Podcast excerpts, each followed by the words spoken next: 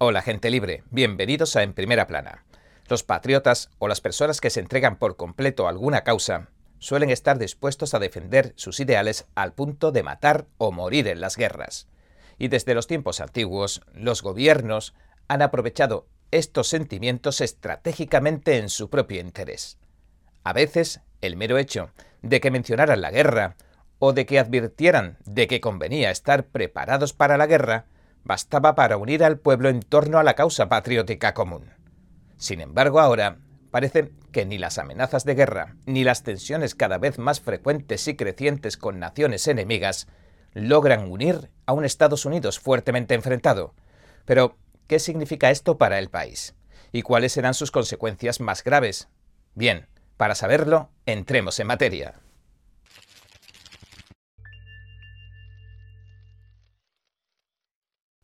Retrocedamos unos años. Recuerda cuando el presidente Trump entró en conversaciones de paz con Corea del Norte, ese país asiático que vive sometido a una de las peores dictaduras comunistas de la actualidad y que siempre estaba amenazando con iniciar una guerra nuclear que heriría de muerte a todo el planeta. Bien, cada historia en aquel entonces sobre la negociación nuclear de Trump y Kim Jong-un se convertía en una noticia nacional. El presidente Trump en aquel entonces apodó al líder norcoreano el hombre cohete o Rocketman, como el de la famosa canción. Trump explicó en Twitter que también tenía un botón nuclear, pero mucho más grande y potente que el suyo, y que su botón sí que funcionaba. En aquel entonces la oposición demócrata se lamentaba atemorizada por la Tercera Guerra Mundial que posiblemente se avecinaba. Cualquier historia acerca de esto se convertía en noticia nacional. Los titulares no cesaban. Los conservadores se reían y celebraban las bromas que gastaba Trump mientras negociaba con el líder norcoreano. Al final, Trump logró poner fin a las tensiones, cruzó caminando la zona desmilitarizada que une las dos Coreas, entró en Corea del Norte y mantuvo las primeras conversaciones de paz con el inaccesible hasta ese momento Kim Jong-un, el líder supremo de Corea del Norte. Incluso le regaló a Kim Jong-un una copia del single Rocketman de Elton John aunque señaló que había tachado la pegatina fabricado en Corea del Sur antes de dárselo. Y todas estas historias resonaban en cada rincón de Estados Unidos cada vez que salían. Parecía que a todo el mundo le importaba el asunto. Sin embargo, a día de hoy, parece que las historias sobre la guerra nuclear, que amenaza al planeta, han pasado a un segundo y si no a un tercer plano. Casi nadie les presta atención, lo cual resulta bastante chocante, porque, en realidad, es justamente ahora cuando Corea del Norte podría tener en su poder la tecnología de cohetes que siempre quiso. Y ahora estaría planeando también lanzar su primer satélite militar.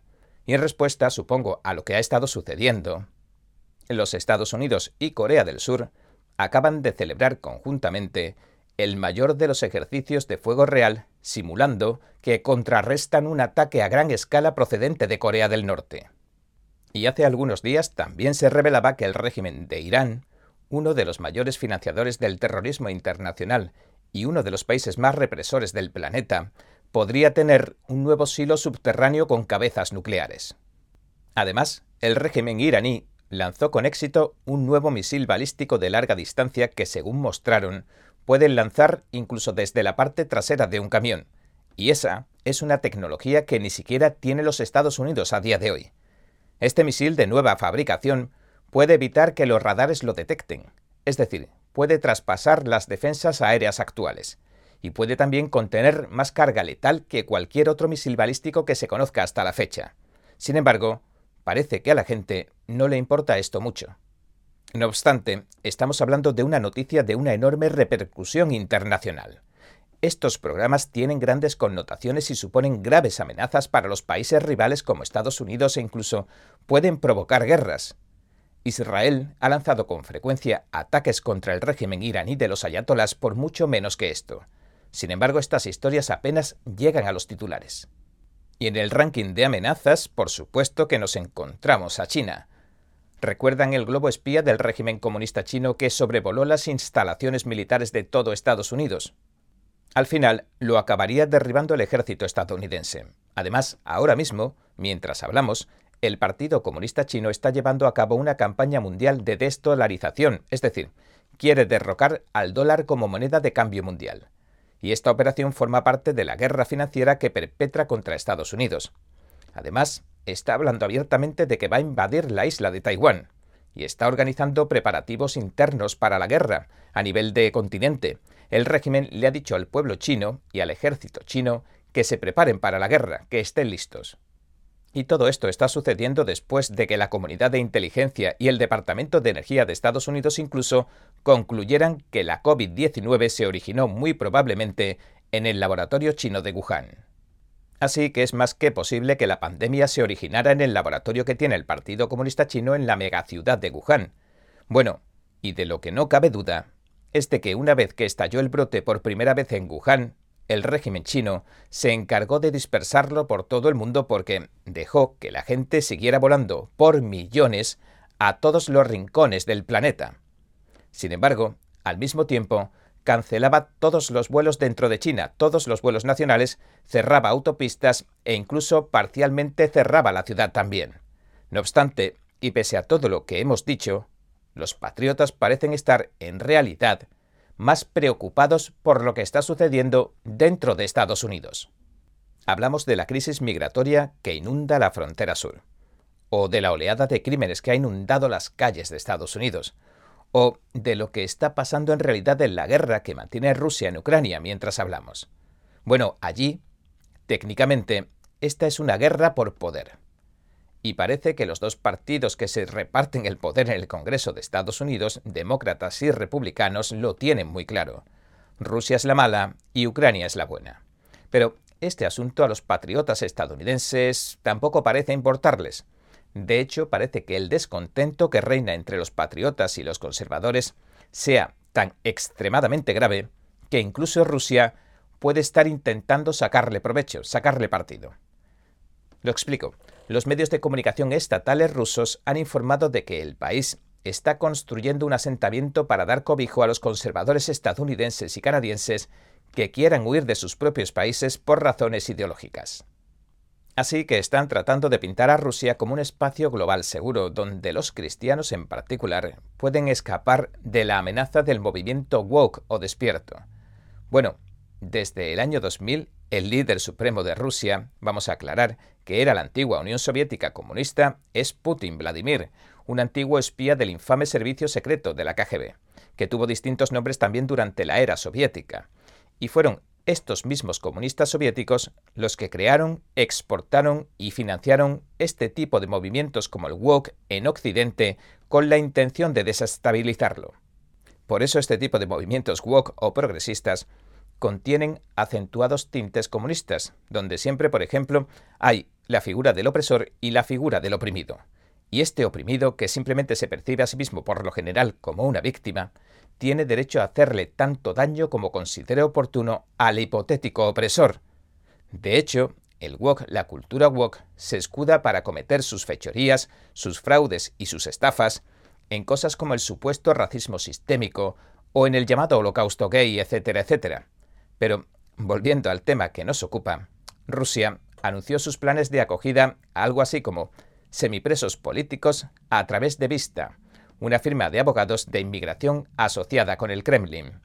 Y su portavoz dijo en la televisión propiedad del régimen ruso lo siguiente. Comenzaremos a construir en Moscú en 2024 un pueblo estadounidense en el que van a vivir unas 200 familias. Habrá católicos, tanto estadounidenses como canadienses, que han querido reubicarse en Rusia debido a razones ideológicas. En los Estados Unidos los tildan de terroristas nacionales. Hay cientos de miles de creyentes católicos en esa situación. Por eso, prefieren reubicarse en Rusia. Y aparte de que estén tratando de proporcionarle un supuesto espacio seguro a los estadounidenses que pudieran estar siendo tildados de terroristas nacionales, incluso hay vídeos de propaganda rusa circulando para convencer a los veteranos militares de Estados Unidos de que se enrolen en la empresa militar privada Wagner para luchar por Rusia. ¿No les parece increíble? Escuchemos lo que dice el anuncio. Fuiste un héroe para tu país, dando lo mejor de ti dos años en el ejército. Soñaste con derrotar al mal. Soñabas con hacer mucho para que Estados Unidos volviera a ser grande. Pero empezaste a darte cuenta de que este era el hogar del mal. Estos no son los Estados Unidos que los padres fundadores soñaron. Se ha convertido en la guarida del mal que está destruyendo el mundo entero. Y hoy el único país que lucha contra este mal es Rusia. Ahora bien, no he visto, no parece que los estadounidenses que aprecian las sanas costumbres y las tradiciones estén corriendo en tromba en dirección a Rusia. No parece que se estén dando codazos por escapar y disfrutar de la libertad en Rusia, donde en realidad persiguen y fiscalizan las vidas de la gente con creencias religiosas desde hace muchísimo tiempo. Bueno, en realidad, este tipo de propaganda, en la que se emplean argumentos morales para atraer a la posible disidencia del país enemigo, es tan vieja como la guerra. Como hemos comentado en otras ocasiones, el objetivo de la propaganda de guerra es desmoralizar al enemigo para que se rinda o para que rompa filas incluso antes de que se dispare un solo tiro. La idea detrás de esta estrategia rusa es manipular la voluntad de las personas al punto de desanimarlas y hacerlas sentir que esta guerra ni siquiera va con ellos, y lograr así que no se identifiquen plenamente con ninguno de los bandos en el conflicto.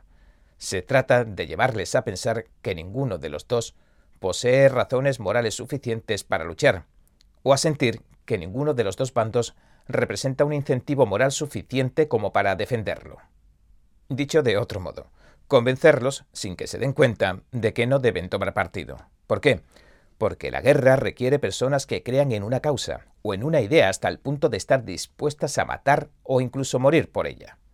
Pero a día de hoy, las muchas amenazas que se ciernen sobre Estados Unidos no parecen estar agitando los corazones de los estadounidenses. En las últimas décadas, desde el conflicto de Vietnam a Afganistán, aunque hubo disidencia, no faltaron patriotas estadounidenses que dieran un paso al frente para luchar.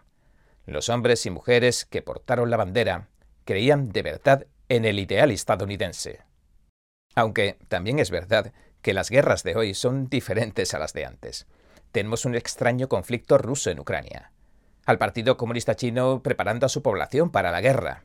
Y las tensiones fronterizas con los cárteles mexicanos de la droga no dejan de crecer, al punto de que hay gente que está hablando de declararles la guerra. Y todo este panorama que mencionamos plantea cuestiones en realidad bastante serias, porque es cierto que los patriotas, que son los que suelen dar un paso al frente, están viendo cómo se les están denegando sus derechos y libertades en Estados Unidos. Pero mientras tanto, también ven que la izquierda antiestadounidense se hace cada día más fuerte y cuenta cada día con más apoyo del gobierno. Así que si el día de mañana estallara una guerra, ¿dónde reclutaría Estados Unidos a sus jóvenes y a las personas en edad de pelear? Además, ahora también las fuerzas de defensa adolecen de lo que se podría llamar los militares despiertos, que son entusiastas de las vacunas y que tienen un pronunciado sesgo anticristiano. Y en paralelo, se han lanzado varias purgas en las filas del ejército. De hecho, aunque a algunos pueda sonarle a ciencia ficción, socialistas y comunistas han logrado algo completamente asombroso. Prácticamente han convertido la palabra patriota en un término despectivo y retrógrado se podría decir que casi es equivalente a terrorista ahora. Y esto debería preocupar y mucho a los estadounidenses, porque el país está perdiendo así su fuerza de combate convencional a marchas forzadas. Al menos, esperemos que si estalla una guerra el día de mañana, esperemos que no estalle, pero si estallara, esperemos que los patriotas, que han sido tan vilipendiados por el Estado y sus secuaces, antepongan sus principios patrióticos a las adversidades y no se declaren objetores de conciencia. Bueno, este ha sido nuestro programa de hoy. Gracias por sintonizarnos. Si le gusta nuestro programa, por favor, no olvide darle a me gusta, suscribirse y compartir este vídeo con sus amigos y su familia, porque todo el mundo merece conocer los hechos. Una vez más, gracias por ver en primera plana. Nos vemos la semana que viene. Mañana recuerden el resumen. Los expertos dicen que lo que pasa en China termina pasando en el resto del mundo. Pero ¿qué pasa en China realmente? Pocos se animan a contarlo. Censura y ocultamiento, persecución de creencias, vigilancia extrema y crédito social. Mírelo antes en China en Foco y entérese de primera mano de noticias que le gustaría saber antes que nadie. Mírenos en YouTube y en Epoch TV del Epoch Times en español, de lunes a viernes a las 7 de la tarde, hora del este.